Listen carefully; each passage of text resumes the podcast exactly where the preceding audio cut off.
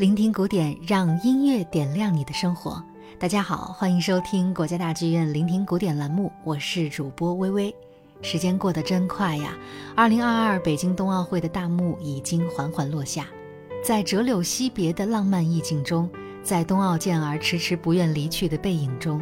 北京这座人类历史上的首座双奥之城，再次向全世界奉献了一次卓越的体育盛会，也让天下一家、世界大同的理想再一次绽放。在前面两期节目中，我们按照出现顺序为大家赏析了本届冬奥会开幕式运动员入场环节出现的古典音乐名曲。那本期节目，我们继续为大家盘点冬奥会开幕式上的古典音乐经典，为这个系列节目画上一个句号。那今天的分享就从奥地利作曲家弗兰茨·冯·苏佩1866年创作的《轻骑兵》序曲开始。与大家熟知的小约翰施特劳斯一样，苏佩呢也是一位擅长写作轻歌剧的音乐家。这类歌剧在题材上通常是喜剧，在重重误会的爆发与消除之后，迎来大团圆的结局。《轻骑兵》这部轻歌剧今天其实已经很少上演了，但它的序曲呢却是久演不衰。这段序曲是典型的 A B A 三段结构，首尾是嘹亮的号角行进的节奏，中段呢则是弦乐主导的带有匈牙利吉普赛音乐风格的浓郁抒情。冬奥会开幕式选择这首曲目，自然也是因为作品首尾乐段中激越奋进的情绪所代表的那种昂扬姿态和豪迈的心境。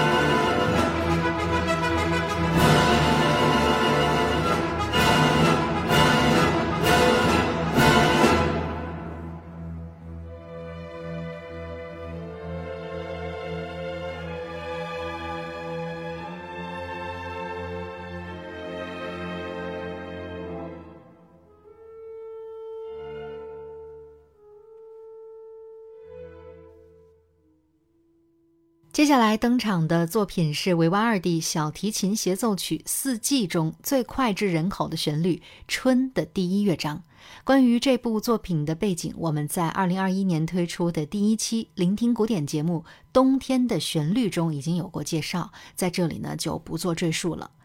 那么，作为晚期巴洛克音乐最杰出的代表作之一，《四季》的每一个乐章都有一首十四行诗作为注脚。维瓦尔第在春的第一乐章写下的诗句是：“春临大地，众鸟欢唱，和风吹拂，溪流低语。”天空被乌云遮蔽，雷鸣闪电宣告着暴风雨的到来。随后风雨过境，鸟鸣花语再度变成了和谐的乐章。让我们在音乐中感受这一切吧。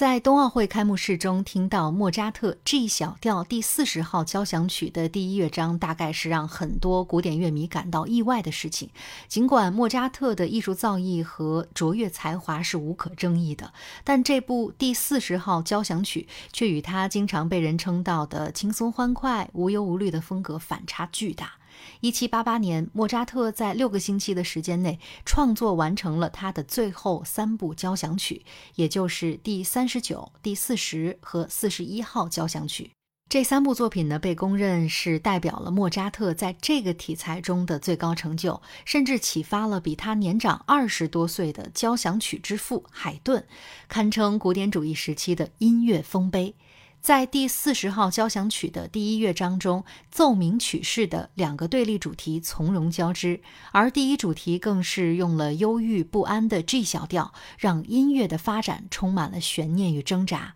而正是这种挣扎，赋予了音乐无尽的动力，一气呵成，浑然一体，令人赞叹。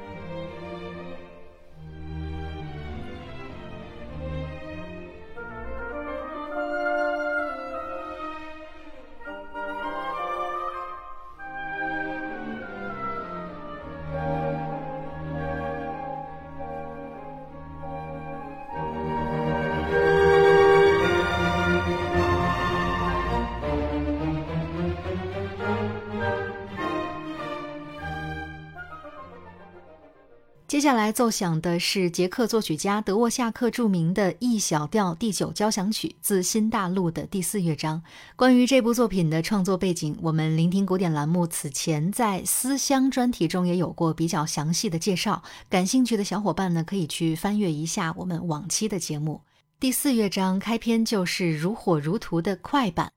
这种澎湃的力量、源源不断的动能和酣畅淋漓的旋律表达，恰恰是捷克民族音乐的特点。德沃夏克在自己的斯拉夫舞曲中也展示出了这种气质：雄浑嘹亮的号角和紧密交织的弦乐，无论何时听到，都让人精神为之一振。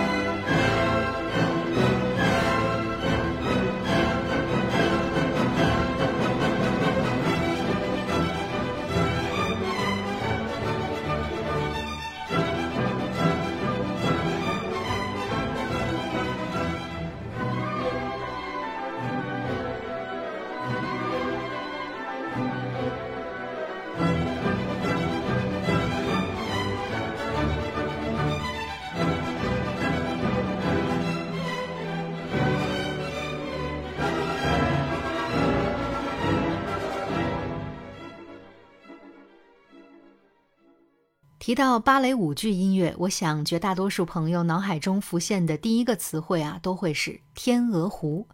俄罗斯音乐家柴可夫斯基1876年的舞剧《天鹅湖》谱写的音乐，缔造了一部无与伦比的传世经典。王子与白天鹅纯洁无瑕的爱恋，在魔鬼巫术蒙蔽下的意乱情迷。最终，为了爱情与黑暗一决高下的勇气，还有开放式的悲喜抉择的结局，这一切都因老柴笔下的旋律装点而引人入胜。